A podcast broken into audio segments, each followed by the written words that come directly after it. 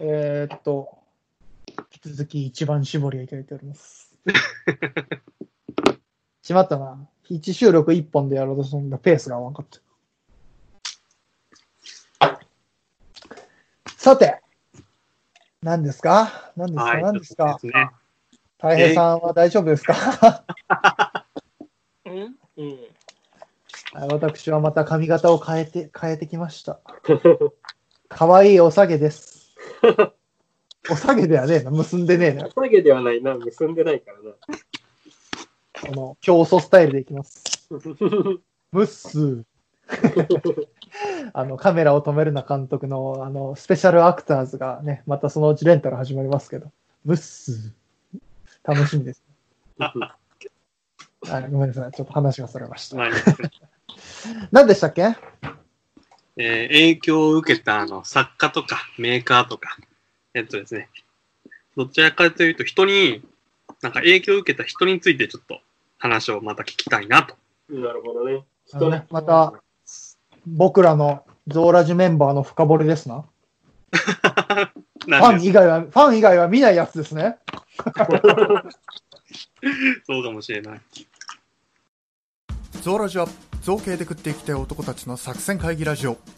何が嫌いかより何が好きかで自分を語れよ。というわけで今週は影響を受けた作家について語ります。それではどうぞ。造形工房キュンキュンのリーダーのミッキーです。平成の武器職人五天下太平。漫画家志望の米宮稲穂です。小気道の大橋です。造形工房キュンキュンのゾーラジ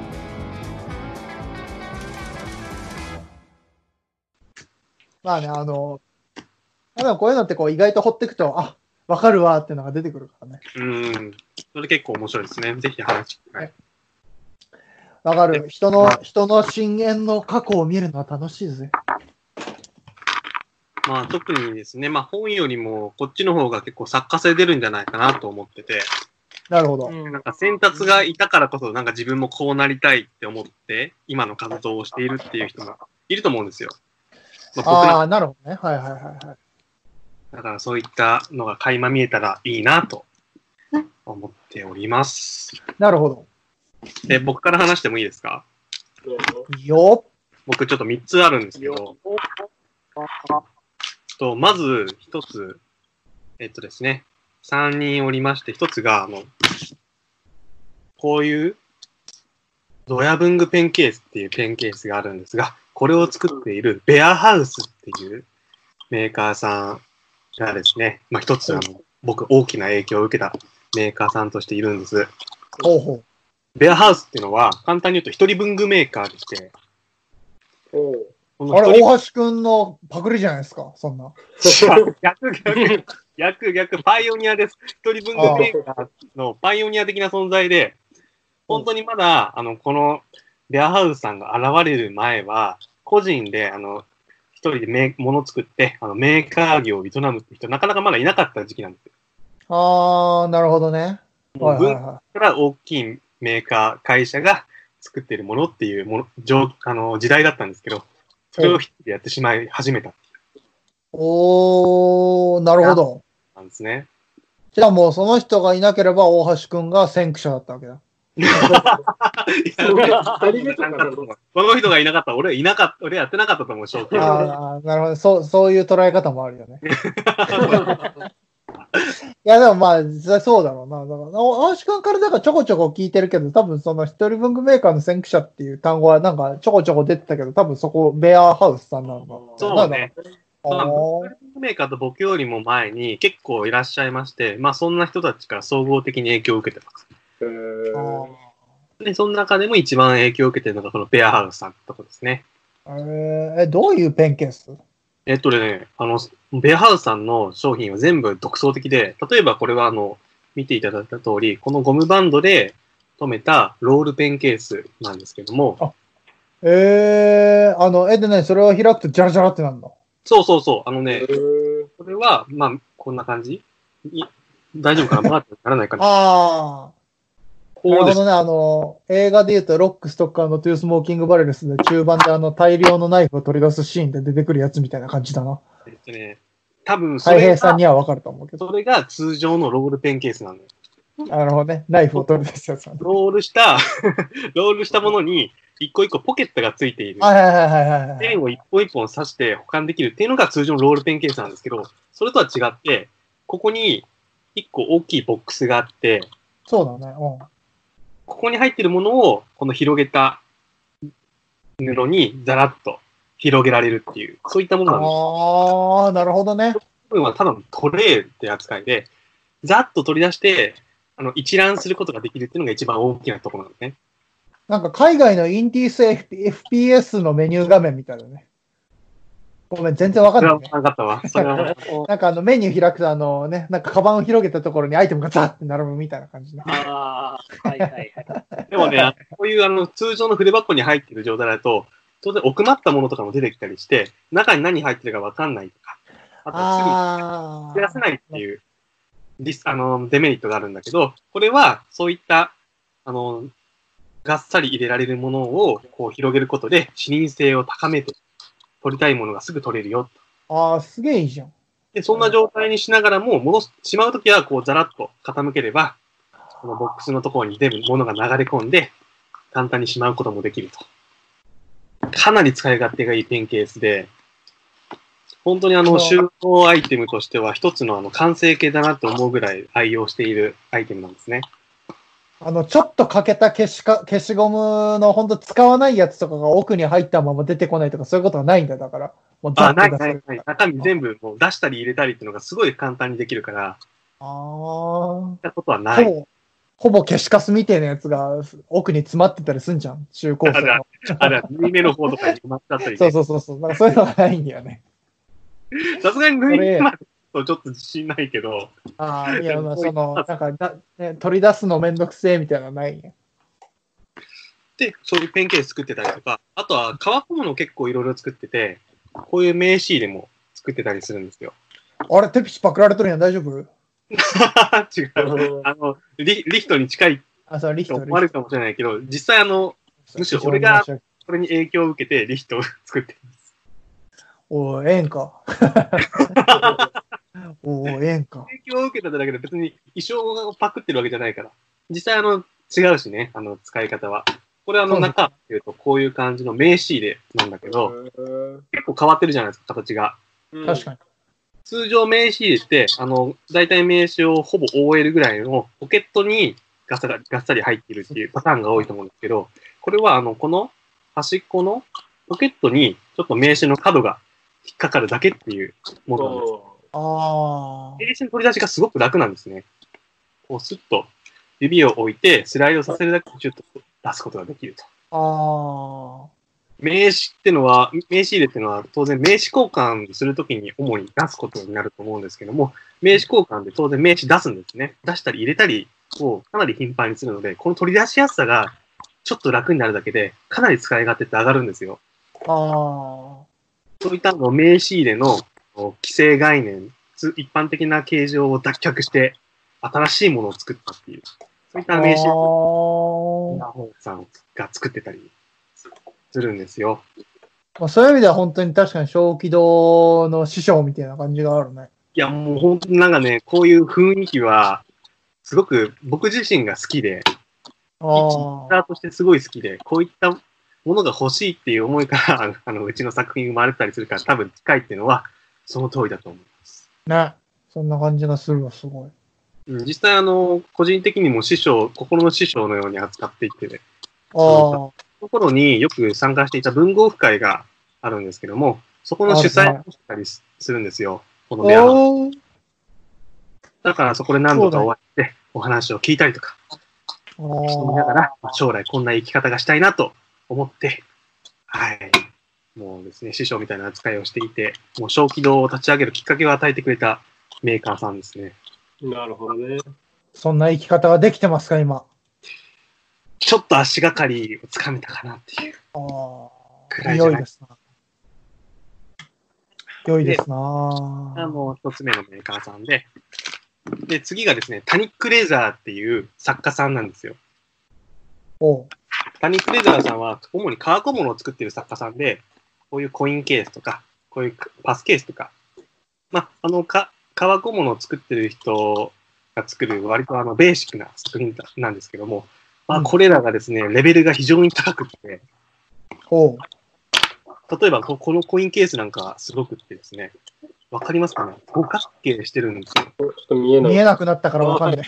わかる。ああ、ランドセルみたい。こういう形だ。はい。えっとですね、えっと、ここがちゃカクッとなっていて、はいはいここかはい。ら見ると、まあ、ホームベースみたいというか、うん。六角形を大まかにしてるんですね。うん、うん、うん。でこの形状の秘密が、中開けると、ちょっともう蒸気を逸してるんですけど、ここ？ここが分離してるんですね。おーはいはいはいはい。で、これがかちょっけちゃうとよーじゃん。うん斜めに合わさって、まあ、閉じられるようになってるんですけども、うん中身が増えると、ちょっと膨らむことができる余地を与えてくれているっていう、そういったパーツなんですね。なるほどね。で、まあ、あの、本、タニクレーザーさん曰く、これはあの、もう単に五角形の美しいシルエットを作りたかったっていう、そういうシーらしいんですけど、そのシンプルな思いを叶えるために込められているこのなんていうか、労力というか、技術力が半端じゃないなって思うんああ、ですよ。確かにその内側のそれやるってんだけ相当大変やろ、それ。相当大変。これをあの、こういう形状を実現している展開図をあのイメージしてもらえると多分わかると思うんだけど、結構ロスが大きい、ああ、確かに。絶対に。食品、そうね。で、あのシンプルな長方形みたいなものとは違って、斜めの線を多用しているので、結構あのミリ単位のズレが全体のシルエットの崩れに出たりししてしまう、そういったあのデザインなんだけども、そこをあもう美しくまとめてくれている。で、あ、加えて、作品ない。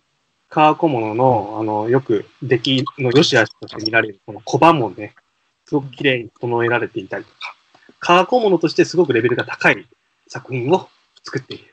作家さんが、タニ・クレーザーっていうメーあの作家さんなんです。で、このタニ・クレーザーさん何がすごいって、この革小物作りっていうのはあくまで副業で、本業としてはサラリーマン普通にやってるんですね。ええ副業として限られた時間で作っているにもかかわらず、この技術力すごいなって思って。ああ、確かに。例えば僕は、あの、革小物を作ってるんですけども、あの、すでに活躍されてる作家さんたちには技術力が絶対かなわないって僕思ってて、で、うちのあの、革小物の制作については、あの、職、まあ、やっぱり作作る上でのプロである職人さんにも委託してしまおうって思って、最初は進めてたんです。今もまあ一部は委託してるんですけども、ただですね、まあそうやって諦めていた技術力を、その僕と同じように限られた時間でしか作れないはずの作家さんがやっているっていうのが、ちょっと僕にとっては晴天の霹靂で、あ、できるんだって思ったんですよ。なるほどね。うん、確かに。今はね、大橋くんも完全にインク屋さんなんだけど、その傍らで確かに。でも、僕、僕、インク屋の僕でも作れるんだって思うのは確かにいいよね。まあでもそれもあるね。確かに川に専念できない状況だから。まあ、現状そうだからね、実際問題。でもやっぱ、そういうところで確かに、やってる人がいるって思う、知るだけでも確かにめっちゃやる気出るよね。ね出る出る、本当に出て、あの、今は、あの、一部の革小物はもう自分で作ろうと思って作ってたりもするのね。あ、そうなんだ。まあ、全部託してるわけじゃないんだ。うん。えっとね、まだあの、ちゃんと量産して商品化してないんだけど、うちのツバイっていうペンケース、うんあのツバイの2が実はあって、ツバイがあそうなん2ですなのツバイが2ツバイ、ツバイ回2ダブルセカンドでしょ。マーク2。マーク2ダブルセカンド。そういうツッコミ待ちの作品ネーミングだからいいんだ。そうツバイ2っていうアイテムがあるんですけど、それはあの自分で作ってます。えっていうですね、ちょっと小規模の僕個人のあの技術力に対してちょっと影響を与えてくれた作家さんがタニ・クレーザーさんなんですよ。ー、ああ、なんか、やっぱ話を聞くとわかるな。で、あと最後に、あの、一つ。トノリムズさんがやっぱり影響は。もういいよ、その営業はよ。えこれはこびんな、こびんな、トノリムズさんじゃこびんな。それはだって影響を与えてくれた作家メーカーってことだったらあげないわけにはいかないですよ。お前、それはもう完全にお前もそのビジネスパートナーじゃねえか、完全なる。まあまあまあまあ、実際、そうなんだけど、まあね、もうね、あの、トノリムさん、どんなメーカーさんなのかっていうと、万年筆やつけペンなんかで使う筆記用具のインクを作っているメーカーさんなんですけど、まずこのメーカーさん自体何がすごいのかっていうと、作っているインクの種類が凄まじいんですよ。もう今時点、今の時点でも凄まじい量になっていて、万年筆とかで有名な、例えばパイロットさんっていう大きなメーカーですら、あの、一メーカーで30色ぐらいしか作ってないんですけど、30色って言っても結構すごいと思うんですよ。まあね、そりゃ。でも、トノニムさんはすでにもう160色以上作って販売してるんですね。すげえな。まあ、そのコラボも含めてものすごい量出してるもんね。だって、将棋のそんだけでも相当作ってるからな。現在進行形でで月にあの10色ぐらい新色作ってリリースしてるんですよ。すげえな。でも、あの、ちなみにあの、トノリムさんって2018年に発足したばかりの、基本的にあの、僕とかと同じ立場の個人事業主なんですね。ええそうなんや。にもかかわらず、もうこれだけの量を作ってリリ販売もしているっていうのは、凄まじいなってもう思うばかり。すごいね、それは。マジで。すごいよね。だっていろんなところとコラボしてるでしょ将棋堂さんだけじゃねえでしょすごいしてます、すごいしてます。へえ。であとで、ね、す特筆すべきは、イベントの企画力っていうのもあるなと思っていて、あ今はさすがにあのコロナの影響でリバリアルイベントは自粛してるんですけど、うんその前はもう毎月どっかしら、全国どっかしらで2回ずつぐらい主催、しかも主催ですよ、主催して、イベント販売してたんですね。あ。ええ。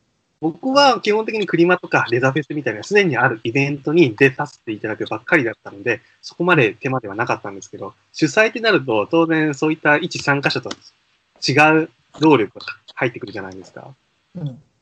もう僕、主催したことないんで、どれだけの労力がかかるのかもう想像もできないんですけど、それを毎月2回もどっかしらでやってるっていうのは恐ろしいなと。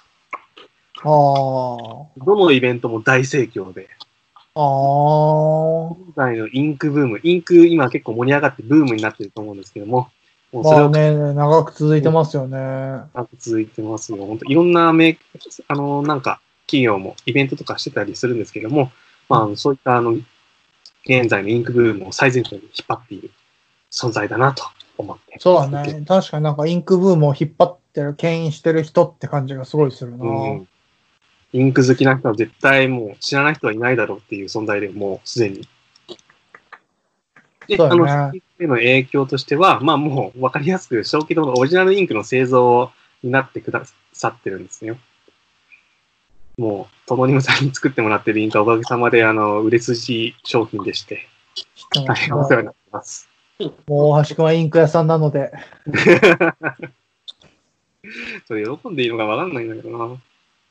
あ喜べばいいじゃんだって、それで、ね、考えて、やっぱり、そりゃね、一個のプロダクトが成功してるわけだから、それは喜ばなかったらファンに失礼ですよ、君は。あそうですね。喜びましょうよ。それは一個、やっぱ純粋に喜んだ方がいいと思いますよ。いや僕自身、昔からの万年筆とかインクは大好きだったので、あのー小気道のオリジナルのインクはずっと作りたいと思ったんですよ。あでもさすがには自分では作れないので、あのインクメーカーさんに製造を依頼して作ってもらうっていうのが一つの道だったんですけど、あのー調べてみたら最小ロットが凄まじい量になっちゃって、あ、あいざ作るとなると、当時が奥奥はね、さすがに誰も作んなくなっちゃうでしょ。あ、豪、豪華者。あ？一豪華者とかなんでしょ。ごめん。ピンとこない単位だわ。だからね、あの、いつかやりたいことリストに加えるだけ加えてずっと保留してしまってたんですね。で、そんな時に、トモリムさんが現れて、僕みたいな個人でも無理ない範囲で作ってくれて、もう一つ夢があなたも、あなたもインクを作ると良いぞーって言って。どっから現れたんだよ。空からね、やっぱり神々しい。あなたの夢を諦めることは許さんぞーでしょ。ちょっと何言ってるかわかんないですけど。こんな風にね、あれ、おかげさまで好評いただいている商品を作っているっていうことで、もう長期のね売り上げにも確実に影響を与えてくれているメーカーさんです。足向けて寝れないっす。本当寝れない寝れない。はい、そんな3つの作家さん、メーカーさんが、ちょっと小規模にはかなり大きな影響を与えてくれてるな。まあ、尊敬する作家さん、メーカーさん山ほどいるんですけども、影響を与えてるっていう、あの、くくりで言うと、この3つが大きいかなと思っております。なるほど。いやー、すげえわかるな。あありがとう。他、どう、どうです？みんな今、みんな今ちょっと固まろうとしてるけど。いなんで、なんで？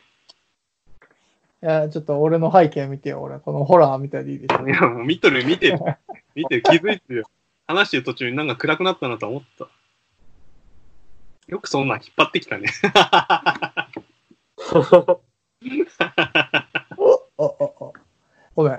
ふざけた、その前にして。えー、そうだね。なんか、そんな根幹にっていうふうに、えーじゃあ俺よっかな。いいっすか？お願いします。えー根幹にってなるともう手塚治虫とかそういう話になっちゃうんだけどさ。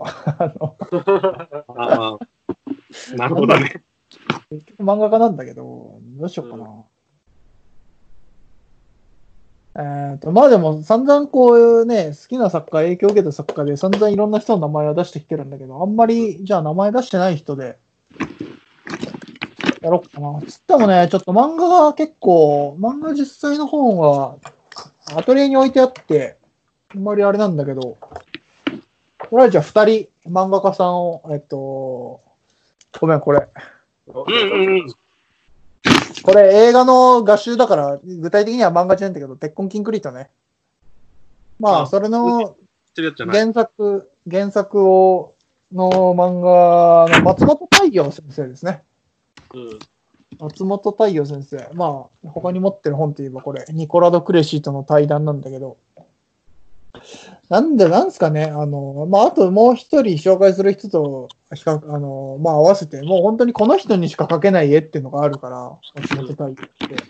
まあ、あのね、鉄痕キンクリートとか、あの、他で言うとピンポンとかね、はい。有名どころで言うと。いろんな代表作あるんだけど、なんですかね、あのーこの人にしか描けない絵ってあるじゃないですか。うんうん。ね、松本太陽あと。特にそうで、やっぱ松本太陽のやっぱ衝撃っていうのは、やっぱ、ニューウェーブの中であって、で確実に松本太陽を真似して、真似して出てきた人たちってのはいるんですよ、一定数。鳴かずと、中で、その中で鳴かず飛ばずで消えてった人ってたくさんいて、やっぱそれぐらい、こう、影響、でかい影響があった。でやっぱりもう漫画家としても有名だし、やっぱり作家として名を馳せたっていうところでね、松本太陽ってすごく好きなんですよね。あじゃあもうちょっとか、えー、ダメだな。語り出すとね、もうちょっとあれなんで、もう、ちょっとパパッと、えーってやるんだけどね。パパッとやるともう本当にあっさいところだけの話になっちゃうんだけど、なんですかね、ちょっと背景も変えました。鉄痕キンクリートに変えました。準備良すぎる。アニメ版だけどね。アニメ版の鉄痕キンクリートもすげえ好きなんですよね。なんか、松本太陽の絵をうまいことアニメにしたなって感じで。えー、あれ、いつの映画だっけ？ええだいぶ前ですよね。?10 年くらい。鉄痕キンクリートのアートブックが2006年に出てるわけだから、まあもうちょい前でしょうね。もうだから10年以上前ですね、これね。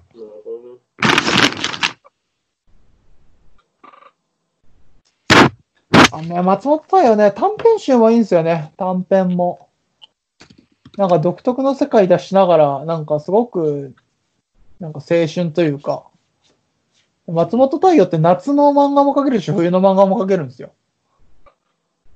なんていうんですかね、あの、それこそ短編集でね、あの、ダメな高校野球部が永遠にこう、なんか、ああ、あの時ダメだ、あの時の甲子園ダメだったなって言いながら麻雀するって漫画があるんですけど、あれがね、ものすごい夏の漫画なんですよね。あなんかこう、ザ青春のこう、なんかじわっと、なんか夏の湿度が出るような夏の漫画も描けるんですよ。完全に夏っていう漫画も描けると思いきや、うん。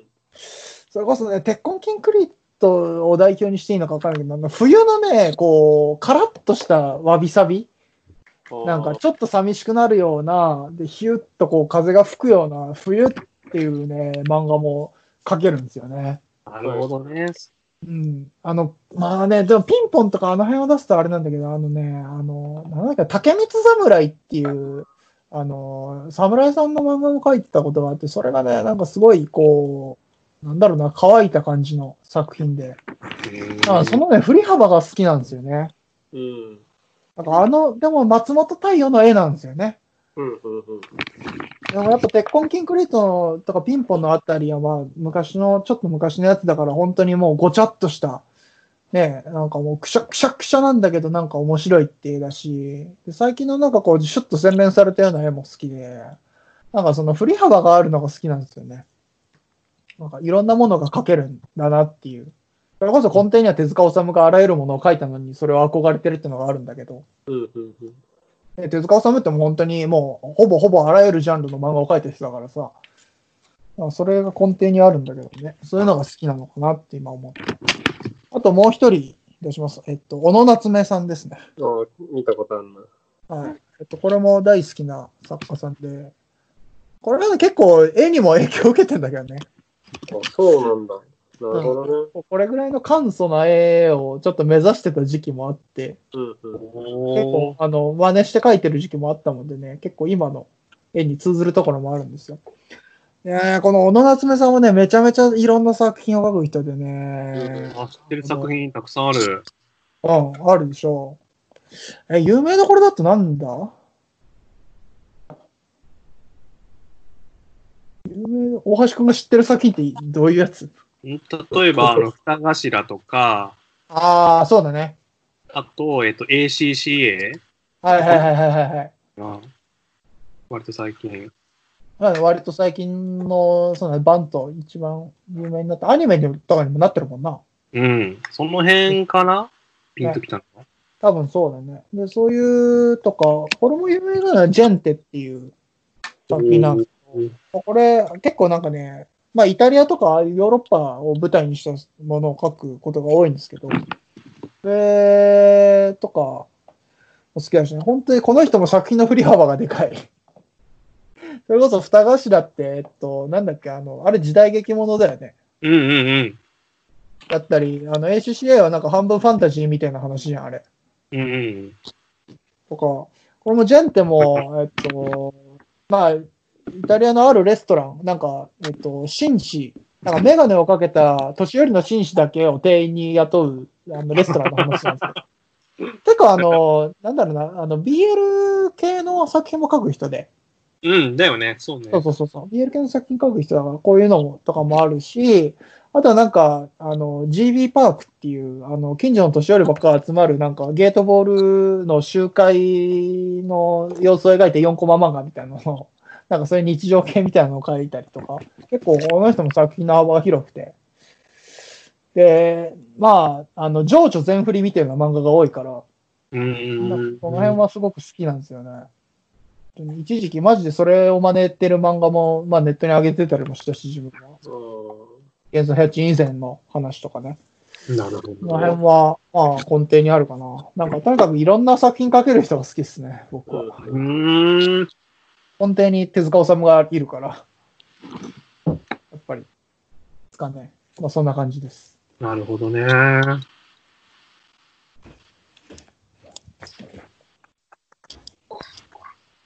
どうです？お二人どうすか、お二人。じゃあ僕いいな。うん。僕はね、えっと、それこそヨネット、あのの話になったけど、大前提に円谷英二って人がいるんだけど、まあ、ただあの人はあくまで、うんと、なんていうの、なんて言えばいいのかな、技術屋であり、技術屋っていうか、はいはいはいはい。撮影をするための、うん、と人であり、まあ、アイディアマンでありっていう人だから、どっちかっていうと僕はじゃあその造形の方で、うんこうやっぱり例えばそのゴジラなりそういうものを作ってきた人たちに多分すごい影響を受けててうんうんうんうん。で、まあ、特に最近は怪獣まあずっと学生の頃からそうだけど怪獣ばっか作ってるからうんうん。怪獣やっぱり作ってるっていう中ではやっぱり一番こうすごいなっていう人に、えっとこれは見えるかな？わかんないな。今ね、怪獣大進撃リターンズ？えっ、とね、このゴジラを、うんと作ってる人、うん。あこれ、まあ、いわゆるガレージキットっていう、ああ、瓦礫なんだ。個人で作って、まあ、大抵、あの、イベントとかで売るっていうさ、うんうんうんまあ、同人誌の、まあ、フィギュア版みたいなやつ。うんなんだけど、まあ、えっと、有名な人で、酒井裕二さんっていう人がいるんだけど、なんかゴジラとか、まあ、東方系の怪獣、まあ、ガメラも作ってるけど、あうん。の怪獣造形の、まあ、なんていうんだろう、ガレージキット界隈の中ではもう神レベルの人なんだけどさ、はいはいはい。っていう人がいて、うんと、僕も、あのなんていうの、多分知ったのは高校ぐらいの時で、うん。で当時はそのまだ今みたいなフィギュアのさあの技術がさ、うん高くなくってはいはいはあの市販品のねい。はいはいはいはい。一部まだバンダイも大人向けのやつはやっぱあったと思うんだけどあ海洋堂とかが出してたやつあ、うん。はあったあったと思うけどやっぱその子供だったから知らなくってはいはいはでよくあるのはおもちゃ屋さんに売ってるさあのソフビ人形い。はいはいはいはがやっぱりあの一番その手に入りやすい怪獣のその作り物だったからさうんうんうんやっぱりそうすると子供心にさやっぱその満足できない時期があってさおーい。そうね。なるほど。造形のね。うん。そうそうそうそうあの怪獣の着ぐるみのようにさかっこいいあの人形が欲しいっていう意識がやっぱあったわけはいはいはい。でやっぱその時に知ったのがあのホビー誌とかでさあの世界を知ってでいろいろ調べるとそのフィギュアの即売会があって、うん。まあ、ワンダーフェスティバルなんだけどワンフェスティバルがあって、そういうところに行くとまあ買えたりするんだなっていうのが分かってきて。あで大学になってえっ、と二十歳ぐらいの時かなにあのワンフェス行ってあ。はいはいはいはで、あの、酒井さんのガレージキットとかを買ったりしてたんだけど、い。これが、あの、今、今、あ今家？アトリエ？にあるやつですよね。あそうそうそうそう。今家にあるやつかな。ああ。うんあのでやっぱりその、なんていうの？量産品にはないさ、まあ値段もバカ高いからさ、こう、まあね。やっぱ出来が全然違うんだよね。はいはいはいはで、まあそれもやっぱ思っ別物です。たし、うん、やっぱその、それを、その、なんていうの、一個人が作ってるっていうさ、い。うん。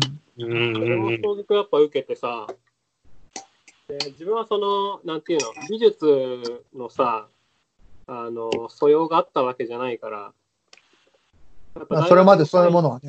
うん、そうそう、大学に入ってからだからさ、うん。なんだろう、その、結構粘土とかもさ、まあ大学の時に、あの、すごい頑張ったっていうだけで、うん。やっぱ最初は全然下手くそだし、なんだろう、結構その粘土でそのううまいものができるってやっぱ全然信じられなかったから、ああ、はいはいはうん。なんかよくその、なんて言うんだろう、粘土とかで、あの要は原型でさ、その写真とかがあるんだけど、うん。あの嘘やろっていうさ、うん作っとるわけないやろぐらいに思っとったんだけど、あうん、やっぱりそれを手でそ、なんていうの、その要はその技術と、あ。うん。その作り込みっていう部分でその造形のレベルを上げていけるんだっていうのをやっぱ思い知ったのがそのぐらいの時期でうーん。はい1920ぐらいの大学12年ぐらいの時かな、はいはいはいはい。うん、っていうのですごいやっぱ影響を受けててうん。うんまあ、未だにそうなんだけど、はうん、かな、あ。なるほど。うん、やっぱうまいしかっこいいし、うん、やっぱそういうのをこう目指していいいきたいんだなっていう一つ目標のところにいる人かなって思うしまだ活動されてるんですか？あもちろんもうバリバリあ現役であ。さすがや。うん。まあ、ただ、えっ、と、自分の親ぐらいの世代だからさ、ああ、なるほど。そうそう。で、デビューも、えっ、と、それこそ30過ぎだったかな、確か。もともとサラリーマンやってて、あで、90年代の初頭ぐらいの、あの、海洋動画主催のさ、今もあんのかな、アートプラ大賞っていうコンテストがあって、ほう。それに1メートルのゴジラを作って出して、あの、へ大量とえ。うん。へえ。で、それを機会にサラリーマン辞めて、あー、なるほどねで自分。の工房を立ち上げて、うん、まあ、ガレージキットうん。で、あの、やってる人なんだけど、あー。で、やっぱりその、それまでは全然その関係ない世界で生きててっていうところはやっぱりすごいこう、今自分がこの立場になって結構思うな、思うところがあってさ、あー。うん。で、うんと、まあそうやって自分の好きなものやっぱり作ったりとか、まあそうやって突き詰めて作ってるっていう姿勢もやっぱりすごいなって思うし、はいはうん。って感じかな。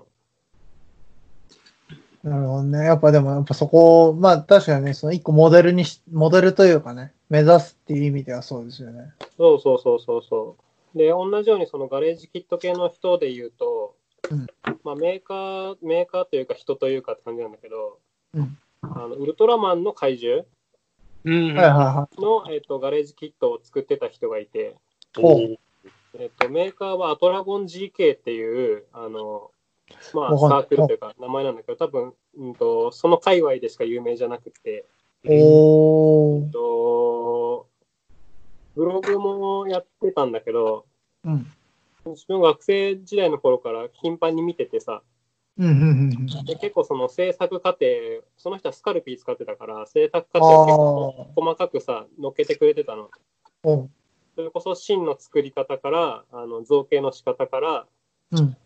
あの複製した後のその工作。とか、結構自分も影響を受けまくっててさ、多分同じような道具を使ったりさ、してたんだけど、あでその人がすごいのは、あの、うん着ぐるみを本当にコピーするっていう、あ。ああ、そのまま小さくしたようなっていう。はいはいはいはい。そうそうそう、だからその着ぐるみにあるうん。その傷あとかもあ。つけるし、その 着ぐるみってさ、ウレタンとかさ、スポンジで本体できてるから、うんあのアクションすると剥がれたりめくれたりするんだよね。はいはいはい。そういうのも再現するっていうさ。そう。あすごあ。い。仮面ライダースピリッツで、あのーなんだっけ、仮面ライダースピリッツで7号ライダーのストロンガーか、ストロンガーで、あはいの目のところに点々をわざとつけたみたいな、そういうこと。あそうそうそうそうそう。それこそその傷もそうだし、あのピアノ線にかけるフックをさ、はいはいはあの背中とかにこう隠れてたりさ、ファスナーのさ、この引っ張るところ。い。はいはいはい。で、普通はそのさ、あの作らないんだよね、その。まあそれはね、わざとか、それはね、わざわざ隠して作ってるもんだからね、そうそうそう着ぐるみ自体が。それはやめてよ着ぐるみはやめてよを目指してるから、あのへうん、だからその資料もすごい膨大だし、ああ、はいはいはいそのはい。人がやるの最初のことはその資料を集めることだっていうさ、ーうんうんうん自分もそれすごいあの影響を受けてて、ああ、なるほどね映。像作品ももちろんそうだし、うん。あの今だったら DVD とかでね、うん。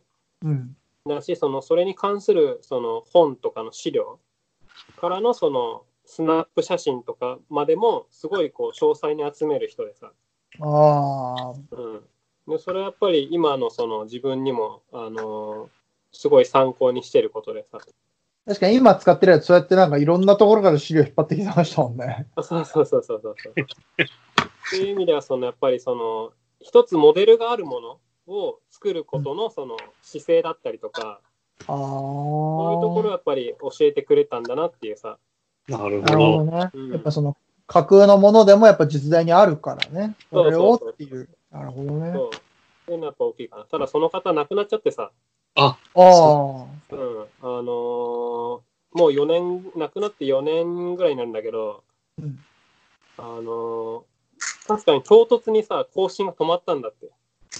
ああ。はいはいはいはでやっぱ後々、で、イベントとかでもさ、あのーそれこそ昔のワンフェスとかでもあったりしたんだけど、い。うん。うん、あのーまあその筋で亡くなったって聞いて、ああ、びっくりですね、それは。うん。で、その二人はだいぶ、その、僕のその制作の姿勢からやり方まで影響を与えてる人かな。なるほどね。って感じかな、僕は。おーありがとうございます。大変さん、大変さんいける？大丈夫もうぐ大丈夫？なんかその、マスクのずれ具合がぐしゃぐしゃで面白いんだけど。ほんま。あいや、今はもう大丈夫だよ。さっきの聞いてる時の。何かありますかね？うーん。坊ちゃんですかねチーンの、んなんて？坊ちゃんですかねうん、まあ、坊ちゃんかな。人がいないっていうケースもあるからね、それは。うん、なんか、というか。うん、昔の近所の銭湯にいたヤクザのおっちゃんとか。ああ、うん、うん、仲良くはしてたけど、うん、別に制作とかに影響ではないな。いや、ギャングスターに憧れるようになったんだってのは何だよ。いや、でもまあ、うん、ちょっとね、やっぱ、うん、こう、怖くて偉い人になっても、こう、人には優しいんだなっていうのは、まあ、大事だなと思ったけどね。あー、なるほどね。その、見ず知らずのガキにも、ね分け隔てなく優しくっていうのはね。うん、まあ、優しくない相手もきっといただろうけどね。優しくしない相手もきっといただろうけど、そのね、肩着の人には優しくってのはあるよね。それはちょっと思ったね。あのね、太平君も肩着の人には優しくしてるのはそれが理由なんだね。俺が敵じゃないみたいに言うなよ。だって武器作って売りさばいてんじゃん。うん、まあね。まあね、難しいな、なんか、なんか、作家っていうとなんか微妙に難しいね。あえ別にあの、武器職人バンダイとかねとか、そういううん。組織とか会社でもいいのよ。うん。あ。あれじゃないのジャック・チャーチルじゃないの？ジャック・チャーチル。第二次世界大戦を弓と剣で生き延びたジャック・チャーチルじゃないの？そのあ、人だなるほどね。それはあり得るね。あんまりね、自分ね、作品は見てもそこから作家まで遡ろうとしないことが多いからあー、なるほどね。草薙の剣は好きだけど、その作者は知らないからね。あと制作に関して言えば、なんだ、参考にはしてもなんか、素直に真似しようとしないからさ。うん。お根底に坊ちゃんがいる。うん、なんか、うん、そう、ひねくれてんのよ。じゃあもうあれじゃん、もうぼ坊ちゃんで夏目漱石。えーお前そういうやり方やってんだ、俺は真似しねえみたいな感じでやって、で、研究して、自分で研究して、なるほど、お前のやり方に一理あるなってたどり着くタイプだから、あー、ひねくれてんのよ。本当に文豪みたいでいいね。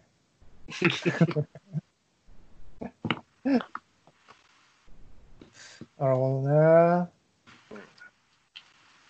ただ、あれだな、結構武器が好きになった、もともと武器好きだったけど、より武器が好きになったきっかけの作品としては、フィンランドサガとかがあるあー。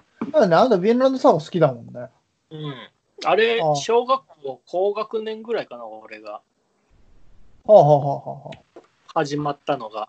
あ、はあ。あ前からのマガジン、なんだ。もう小学校ぐらいでマガジン、少年週刊マガジンで連載が始まって、うん。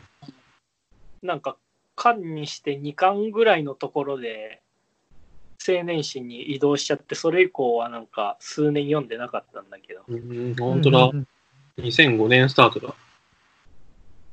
なんで、俺らが小学校高学年ぐらいで、あれでなんかやっぱ武器が好きだなってなったのと、あと、大体その最後移行するときに、うん。お父さんとの別れのシーンぐらいで移行になったんだな、あ、雑誌を？雑誌を。で、物語がお父さんとの別れのシーンで、こう人を殺すことが大切じゃないみたいなところで移動で。うん。武器をだいぶこういっぱい取り扱ってるんだけど人を殺すことが大事じゃない。武器はいらないんだみたいなところで雑誌移動してそれ以降読んでなくて逆にそのなんか武器と人を殺さないことみたいな話のあたりが結構自分の中では残ってるな影響というか。ああ、印象深くてなんか根底にあるんや、きっと。あれ以来ねあそれまではね空き缶を貫通するボウガンとかさ、よより切れ味のいい刃物とか作ってたけどそれ以降若干方向性が変わるんだよあ、そーそれだうなのけじゃないと。はあ。へーそうか、これ意味がないんだなってそこで気づいたっていう作品だね。あれは影響を与えてくれてる。で、僕おはー。それ以降、かっこよさというものを求めるようになったって感じかな。おー。なので今、ラープ武器作ってるけど、それは安全を目指すものだから、なんか、ちょっとその頃のあれに通ずるものがあって面白いよね。あー鉄彩画だけじゃなくて、天聖画も作りたいみたいな。稲屋社で例える。いじゃん。あ新んま作やるぞりわかる声が入ってくるわ。ちょっと歯切れが悪くて悪いがそんな感なるじだほどね。いやいや、わかる。つまり、東東祭。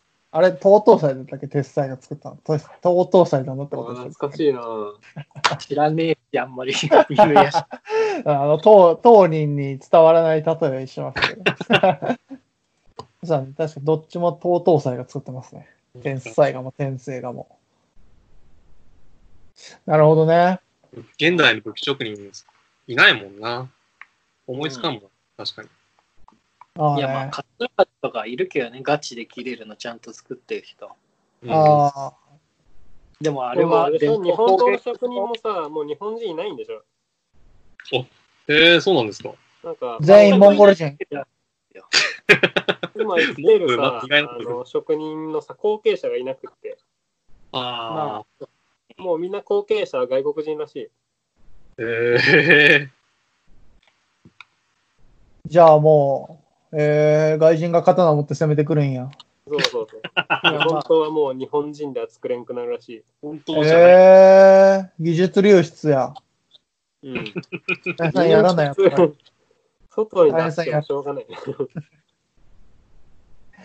やでもやっぱ、いや放り込む僕が聞いた話だと別に、こう、いるところには、こう、ちゃんと後継者いるみたいですし、逆に、なんか、そういう、なんか、いろいろ流行ったじゃないですか。なんか、刀剣乱舞的な。うんうん。女性でそっち方面目指す人も増えてるみたいな話は聞きますね。えうんー、目指すだけでなれるかな、なれんかは別だからな。あー、まそうそう波紋じゃーっつって首落とされるからね。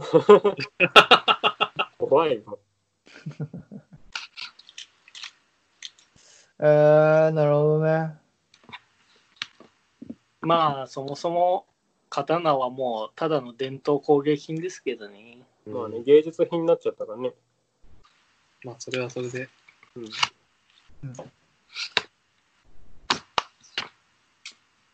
あれ、一応前から米宮さんの背景また変わってる。ボヘミアン・ラプソディに変えた。うーん。